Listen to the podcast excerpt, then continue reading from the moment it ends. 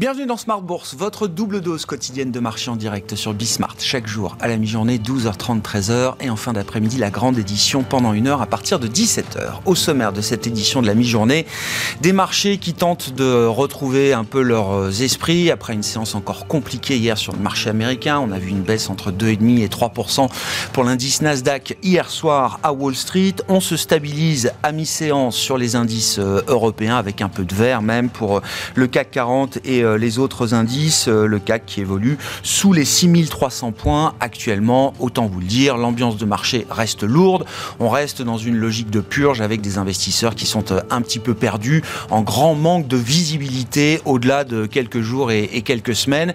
Et pendant ce temps-là, c'est intéressant de noter quand même que quelques grands groupes industriels en profitent pour faire leurs emplettes, comme on dit, et consolider leur position stratégique. Hein. Ce sont des deals structurants, toujours intéressants à analyser qui euh, en disent long euh, sur les enjeux stratégiques au sein d'une industrie, l'industrie de la tech notamment, avec un grand deal attendu peut-être dès demain, en tout cas selon le Wall Street Journal.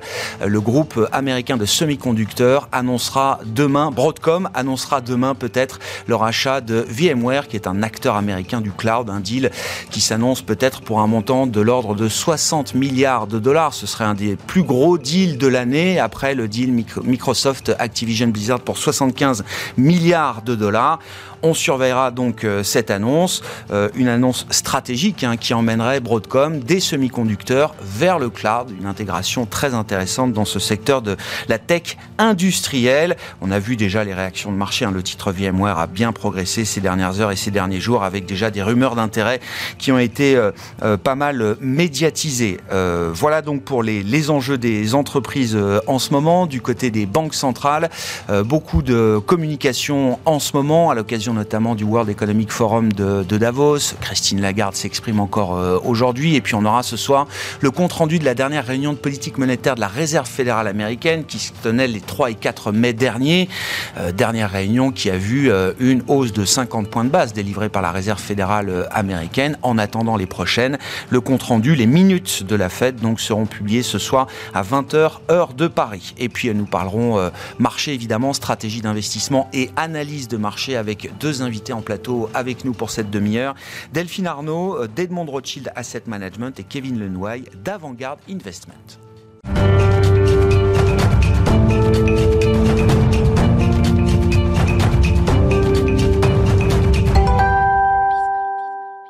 Et donc, nos deux invités pour euh, cette demi-heure d'émission, je le rappelle, Delphine Arnaud, gérante multi-asset et overlay chez Edmond Rothschild Asset Management. Bonjour Delphine. Bonjour. Et bonjour à Kevin Lenouaille, directeur des investissements d'Avantgarde Investment. Bonjour Grégoire. Merci d'être là. Kevin, je, commence avec vous pour euh, décrire peut-être un petit peu les, euh, le sentiment et le comportement du marché ces, ces dernières semaines. Alors, ce qui a fait l'actualité des, marchés, ce sont quand même des avertissements euh, assez lourds émanant de grands groupes américains.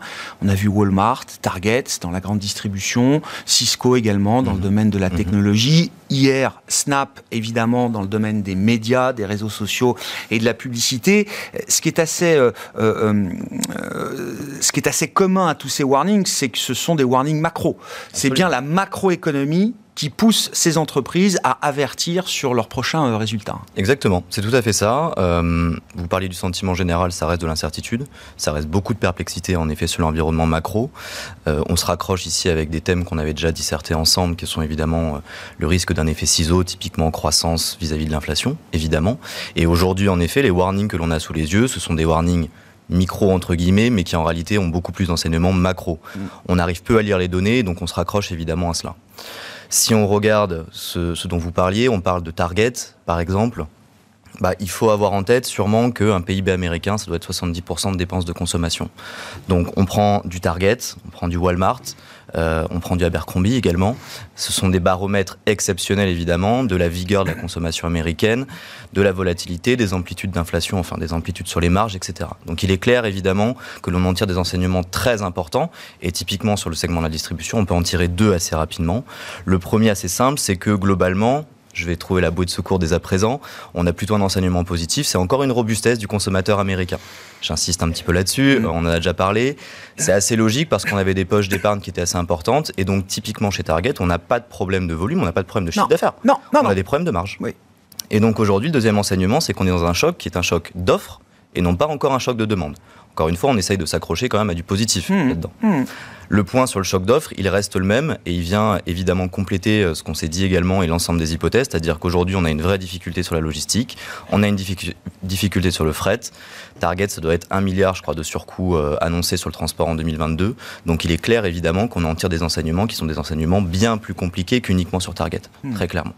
Mais pour vous, ça reste pour l'instant un problème d'offre Mhm. avant tout, des groupes qui n'arrivent pas à servir la demande, plus que l'inverse, plus que euh, le début d'une évaporation de la demande, en tout cas pour certains segments de consommation. C'est ce que j'allais vous dire, c'est assez différent. C'est-à-dire Ouais. que oui, à proprement parler aujourd'hui, ça reste de l'offre. Là où le marché est très tendu, évidemment, Mm. c'est la diffusion qu'il va y avoir dans la demande, très clairement. C'est-à-dire qu'aujourd'hui, les plans qui nous sont annoncés par certaines sociétés pour maintenir leur demande, ils sont quand même pas extrêmement, euh, j'allais dire, lyriques et, extrêmement euh, attrayants. Ce sont plutôt, au contraire, pour certains, des plans désespérés. Donc oui, on a cette crainte à un moment que ça vire vers la demande, mais de notre point de vue aujourd'hui, ça reste un choc d'offres. Un choc d'offres sur la chaîne logistique. Vous en avez ici largement parlé, que ce soit évidemment la chaîne logistique asiatique, sur le prix des matières premières, sur les coûts du fret, etc. Quand on regarde la, la- la manière, le, le comportement de marché, Mhm. euh, depuis quelques semaines, depuis le début du mois de mai, on a l'impression qu'on est rentré dans une, une phase un peu différente. En tout cas, une relation entre les marchés obligataires et les marchés actions qui est un peu euh, différente. Euh, C'est-à-dire qu'on voit quand même des taux qui se détendent. hein. Oui. Et depuis le début du mois, on était à Oui. 3,15 sur le 10 ans américain, on est à 2,75 et même un peu moins euh, aujourd'hui. Donc une détente Mhm. quand même de quelques dizaines de points de base. Et dans le même temps, on voit les marchés actions continuer de baisser. Valeur de croissance en tête. En, en. Euh, hier, c'est assez spectaculaire hein, quand on regarde le, le price action de la séance d'hier aux États-Unis. Les taux américains baissent de Mhm. euh, 10 points de base sur euh, la partie longue. Le Nasdaq chute encore de 3%. Ouais. C'est assez nouveau quand même. C'est assez nouveau, mais Le Nasdaq baissait, déjà avant, depuis le début de l'année. Mais il baissait parce que les taux montaient. Mhm. Là, les taux baissent et ils continuent de baisser. Alors je vais, je vais tirer un trait très rapide. Les- le Nasdaq continue de baisser ou les valeurs survalorisées, on va le dire comme ça, comme on les a appelées ensemble, elles continuent de baisser parce que les taux sont trop hauts et non plus leur mouvement en tant que tel. Ça, c'est c'est en tout cas notre point.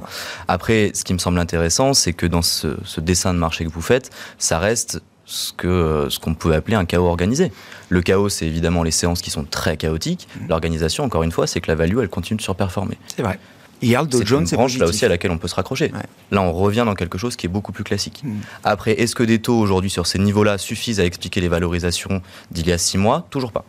Donc encore une fois, si on n'y était pas il y a six mois, il est clair que de notre point de vue Mm. également, on ne revient pas. Alors, on n'en vend plus, on n'a plus rien à vendre en l'occurrence sur la tech, mais on ne revient pas nous-mêmes évidemment sur les valeurs techno, très clair. Mais les valeurs techno, elles ont aussi un point. hein. Euh, Vous parliez de Snap tout à l'heure, les valeurs techno aussi, elles donnent des enseignements qui sont particulièrement importants. On peut se dire que la chaîne de logistique est brisée ou en tout cas qu'elle est très abrupte. Bon bah regardons les services. Lecture, de, lecture des résultats de Snap, Mm. on a une vraie difficulté sur le segment publicitaire.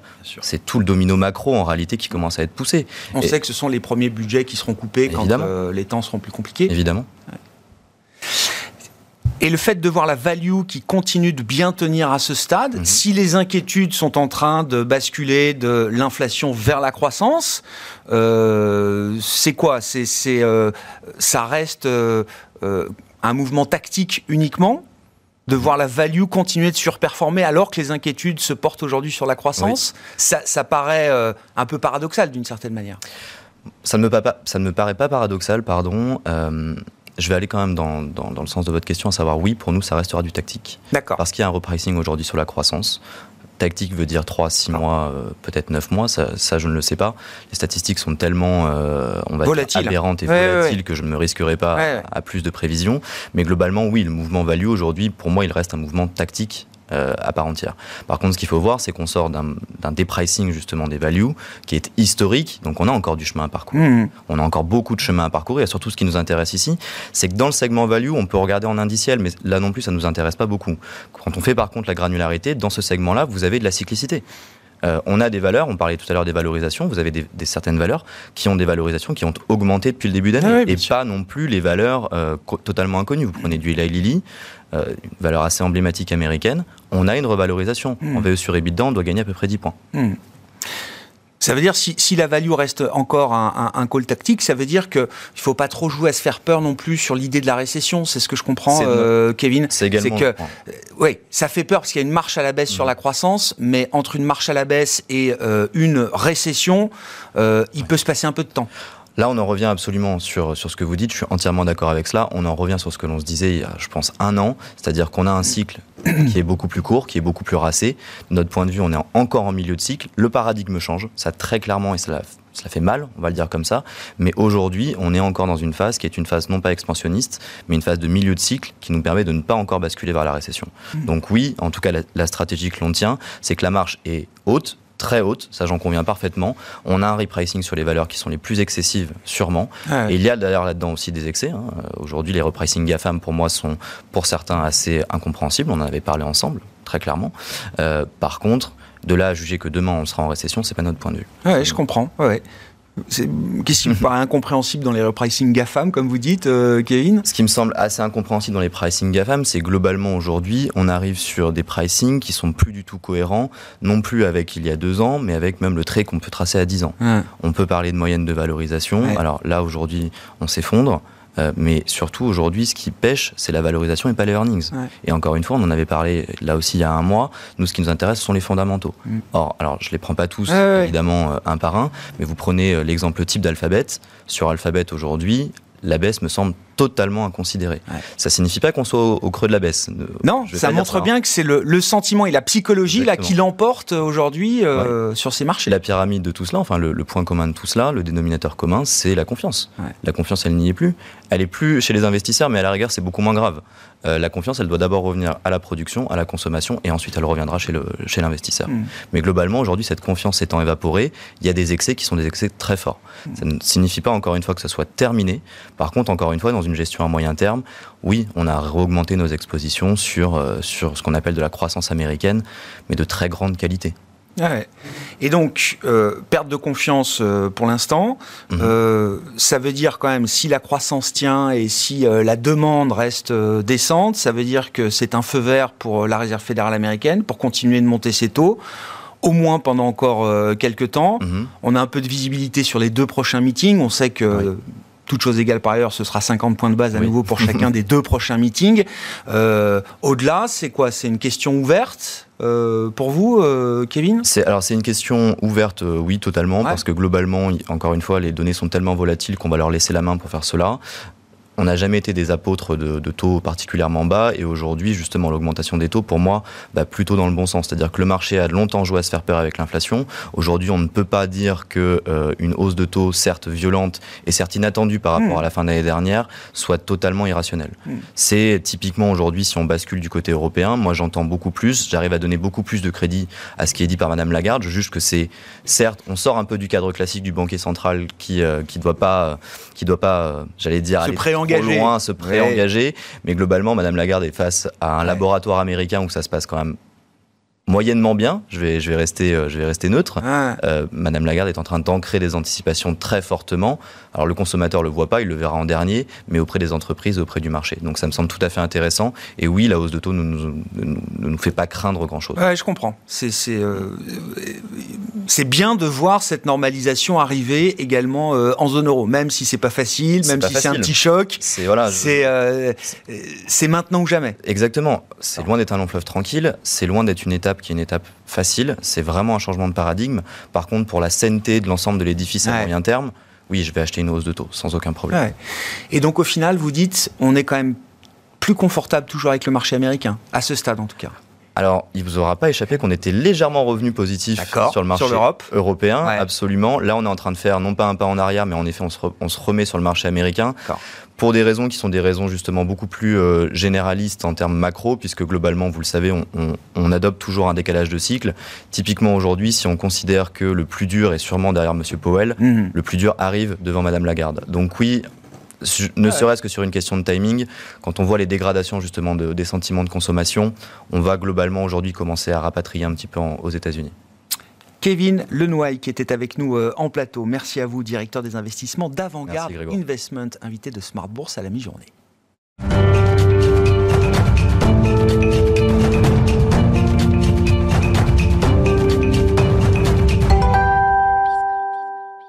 Poursuit cette discussion de marché avec Delphine Arnaud, je le rappelle, gérante multi-asset et overlay chez Edmond Rothschild Asset Management. Euh, Delphine, oui, je voulais qu'on rentre un peu dans le dur des, euh, euh, alors, du PE et de la partie earnings du, PE, de la valorisation des, marchés. C'est vrai que voilà, les, warnings qu'on a pu évoquer, Walmart ou d'autres, commencent à inquiéter peut-être les investisseurs sur la prochaine saison de publication avec des marges qui ont très bien tenu jusqu'à présent euh, en agrégé. Qu'est-ce qu'on peut dire des attentes de marché? Qu'est-ce qu'on peut dire des risques aujourd'hui qui pèsent peut-être sur la partie bénéficiaire de la valorisation des marchés actions, Delphine? Oui, c'est vrai que là, on a fait euh, le premier round, euh, qui est une revalorisation à la baisse des PE. Moi, ma cible fin d'année pour le S&P, c'était 16 on y est. Euh, sur euh, l'Eurostock 50, euh, c'était autour de 12-13, on y est aussi. donc cette partie-là, on pense qu'elle est faite. Et, ce, qui, ce qui justifie cette, cette revalorisation des PE, c'est une crainte sur les earnings. Et donc en fait, là aujourd'hui, on a fait... donc les prix ont baissé avant les résultats. Oui, c'est ça qu'il faut comprendre. Hein. En anticipation des earnings. Et en fait, là aujourd'hui, on, se pose la question est-ce que du coup, euh, ces craintes sur ces earnings, elles sont fondées euh, On est vraiment au, milieu du guet hein, euh, sur sur cette partie-là. Et donc, le travail qu'on a fait chez Edmond Rothschild, c'est de savoir s'il faut réviser à la baisse les earnings et s'il faut voir pricer de la croissance négative, croissance bénéficiaire négative. Une récession bénéficiaire, pour, dire les choses simplement, c'est ça. récession bénéficiaire et et, en fait, euh, on a euh, déroulé en fait comment viendrait une récession. On a fait l'exercice inverse. Par quoi, euh, par quel canal est-ce que ça viendrait? En fait, le premier canal, c'est d'abord la confiance, et vous l'avez très bien dit, c'est également une dégradation des conditions financières. Et là, on y est. On a une dégradation des, des, des conditions financières qui est, euh, qui est illustrée euh, par euh, Goldman Sachs, mhm. qui suit ça très bien, et qui nous dit que ça, ça va peser de l'ordre d'un peu plus d'un point de croissance en annualité pour, pour l'année prochaine. Conditions financières, c'est tout. Hein. On prend le niveau du dollar, le niveau des, des spreads de crédit, de la volatilité, des, des marchés actions, etc. Et donc, le durcissement des conditions financières déjà réalisées, c'est déjà un point de croissance en moins pour cette année. Voilà. Alors on partait de, très haut. Hein. Euh, la croissance euh, attendue en début d'année par les économistes a été supérieure à 4. Là, aux États-Unis, elle est supérieure à, 2. Donc euh, on a déjà fait un bon bout du chemin. Hmm. le deuxième, et, ce canal, en fait, il va passer beaucoup par, par le crédit. Quand on a une dégradation une hausse des taux et une dégradation des spreads de crédit, ça veut dire que les entreprises se financent plus cher. Donc c'est pas juste une revalorisation des PE, c'est également dans la vraie vie des entreprises un coût financier dans leur refinancement. Mmh.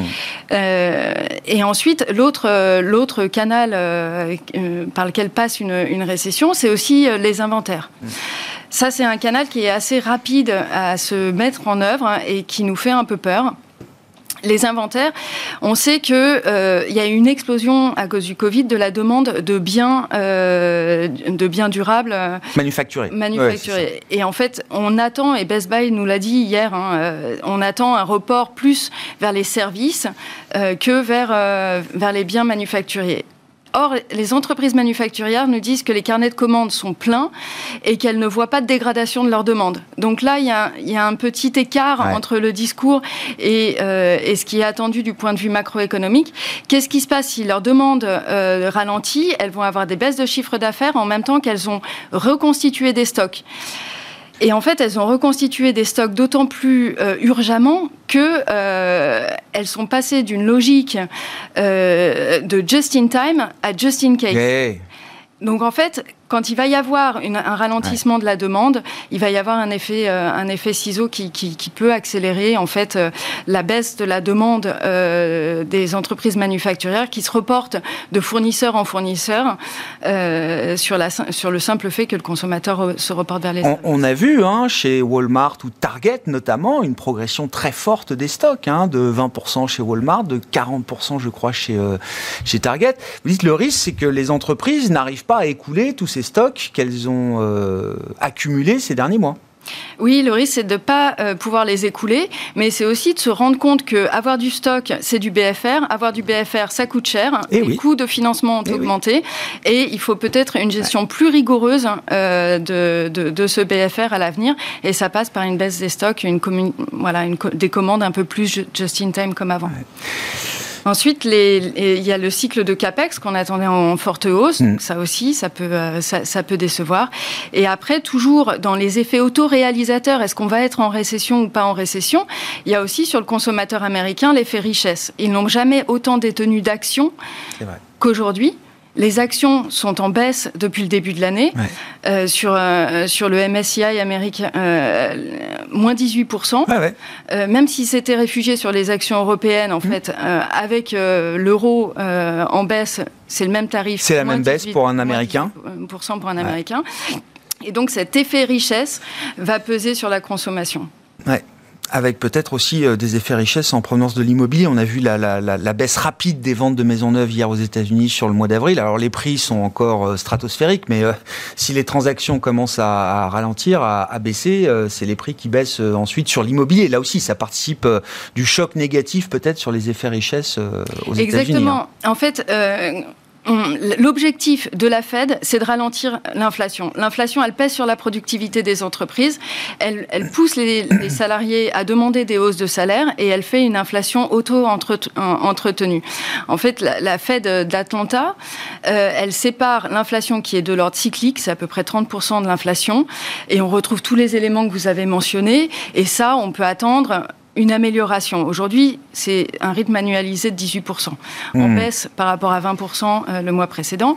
Et il y a toute la partie sticky inflation, donc l'inflation un peu plus durable, qui, elle, commence à progresser, et celle-là, pour l'arrêter, c'est très dur. Ouais. Et dans ce panier-là, il y a l'immobilier. Ouais. Et c'est cet immobilier, ce marché immobilier-là que la Fed doit ralentir. Ça a commencé, elle a fait le premier, euh, la première étape qui est de faire augmenter le taux euh, des mortgages. Ouais. On était à 3% en On a 2021. plus de 5. On est à 5,5 aujourd'hui. Là, ça a un peu rebaissé avec la baisse des taux qu'on connaît actuellement. Et ça entraîne une baisse des volumes. Et la prochaine étape, ça va être une baisse des prix de l'immobilier. C'est celle- Celle-là, ce serait plutôt positif. On va avoir le cash Oui, à ça la fait fin partie du plan. Ça fait partie du plan. Ouais. Une fois qu'on a fait l'exercice, enfin que vous avez fait l'exercice chez Edmond Rothschild Asset Management, qu'est-ce que vous dites sur les attentes bénéficiaires? Euh, J'ai vu, grosso modo, on attend aller euh, du 9-10% encore aux États-Unis, peut-être euh, cette année. euh, Peut-être un peu plus en Europe. Alors attention, il y a des effets sectoriels importants. Euh, les secteurs euh, liés aux matières premières en, en général, évidemment, gonflent un petit peu peut-être les, les- les attentes bénéficiaires. Mais est-ce que ça vous semble euh, des attentes qui sont ambitieuses, qui sont atteignables aujourd'hui? Alors en fait, quand on regarde les attentes bénéficiaires, on prend les analystes. Les analystes eux-mêmes communiquent avec les entreprises et les entreprises en fait sont les dernières à avoir les retournements de Hmm, cycle. hmm. Donc aujourd'hui, en fait, les attentes bénéficiaires, on les regarde assez peu, je dois dire. C'est un mauvais indicateur. C'est un mauvais indicateur. En fait, ce qu'on va regarder, euh, il y, a- il y a- il y a trois types d'indicateurs qu'on va regarder. On va regarder euh, les signaux financiers qui nous indiquent la probabilité d'une récession. Mhm. Ceux-là ont fortement augmenté, mais ils donnent des faux signaux. En 2018, ils avaient donné des faux signaux. Donc JP Morgan nous dit par exemple 41% de, de, de probabilité de récession dans les 12 à 18 mois. Donc ils nous donnent la météo en continu, Mmh. mais à plusieurs semestres. Ouais. On regarde également les soft data. Donc là, ce sont les enquêtes avec euh, les indicateurs de confiance euh, à la fois des entreprises et des ménages. Ceux-là, ils pointent plutôt vers un fort ralentissement. Mm. Et on regarde les, les hard data. Alors les hard data, ça, c'est un petit peu regardé, euh, c'est pas très fréquent et c'est un peu regardé dans le rétroviseur. Et dans les hard data, en fait, on voit déjà une dégradation quand Bien sûr. on regarde les, les retail sales, non pas en prix, mais en volume. Bien sûr. On a déjà euh, une baisse des retail sales euh, en volume. On a déjà un ralentissement également du marché euh, du travail. Euh, en tout cas, on a l'impression qu'il a atteint Ouais. son point bas et euh, les jobless claims qui sont C'est ça, les inscriptions hebdomadaires au chômage ont marqué un point bas il y a déjà quelques semaines et il y a un petit bottom qui se forme, hein, c'est ça. Et ça, pour le point euh, de l'inflation, c'est c'est plutôt bon, puisque ça aussi, c'est- le travail de la Fed de ralentir ce, ce marché du travail qui, est, qui est extrêmement dynamique, trop dynamique. Hmm. À ce stade, ça reste contrôlé. C'est quoi, c'est quoi le, schéma de marché référent qu'on a en tête On parlait de 2018, Delphine. Qu'est-ce qui vous intéresse dans le schéma de marché de, de 2018 Est-ce que c'est effectivement, est-ce que c'est un playbook ou une comparaison qu'il faut avoir en tête pour la période qu'on vit aujourd'hui? Alors, euh, on regarde 2018 parce qu'en fait, on a atteint euh, sur certaines données de marché exactement les niveaux de 2018, que ce soit les spreads de crédit, que ce soit des niveaux de, de volatilité, que ce soit des niveaux de baisse de marché action. On, est à on a fait 19% au, dernier trimestre euh, de 2018. C'est à peu près ce qu'on vient de vivre depuis, depuis ce, ce début d'année. Et en 2018, ça s'était stoppé et on avait rebondi fortement. Est-ce que ça doit être une référence et comment on a réussi à stopper cette baisse de marché marché. Euh, en 2018, en fait, on était déjà sur un cycle de fin de normalisation de politique monétaire. Là, aujourd'hui, on est au début de la normalisation euh, monétaire partout dans le monde. Et également en 2018, on avait eu un élément euh, salvateur qui était le pétrole. En fait, le point haut du pétrole était à 76 dollars en septembre, fin septembre 2018. Hmm. Il a baissé de 40% jusqu'à hmm. Noël. Et cette baisse du pétrole a fait un, un effet positif baisse des anticipations d'inflation, Ensuite, on a eu les taux d'intérêt qui ont hmm. baissé avec, euh, alors qu'ils n'arrêtaient pas de monter. Euh, du coup, euh, ça a permis de, de, de, de, faire au moins un actif refuge dans le portefeuille. et c'est un petit peu ce qu'on est en train de connaître depuis quelques semaines. Depuis quelques semaines. et ensuite, du coup, comme il y avait moins de pression inflationniste du fait du pétrole, bah du coup, moindre resserrement monétaire et ça a sonné la fin du resserrement monétaire de Powell qui a retourné sa veste. Est-ce qu'on peut perdre 40 sur le pétrole en trois mois, là euh. Alors, le pétrole, si c'est ça la question. il faudrait que ça se règle euh, du point de vue de la guerre en, Ukraine, et pour l'instant, on n'y est pas. Euh, ce serait quand même périlleux d'engager les, portefeuilles sur cette hypothèse-là.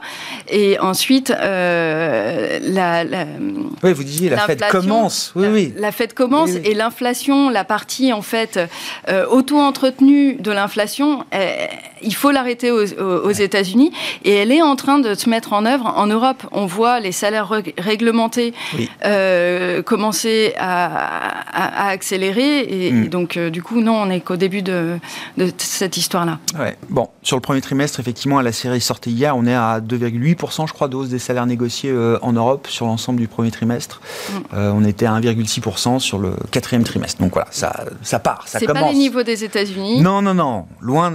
Et puis il y a des effets pays par pays, etc. Donc on est sans doute euh, au global un peu en dessous de 2,8%, mais c'est quand même un chiffre qui montre que, effectivement, d'un trimestre à l'autre, euh, les, négociations salariales euh, avancent dans les différents pays européens. Merci beaucoup à vous deux, Delphine Arnaud qui était avec nous, je le rappelle en plateau, gérante multi-asset et overlay chez Edmond Rothschild Asset Management, et Kevin Lenouaille, directeur des investissements d'Avantgarde Investment pour cette édition Smart Bourse de la mi-journée. On se retrouve à 17h en direct pour une heure complète d'émission sur Bismart.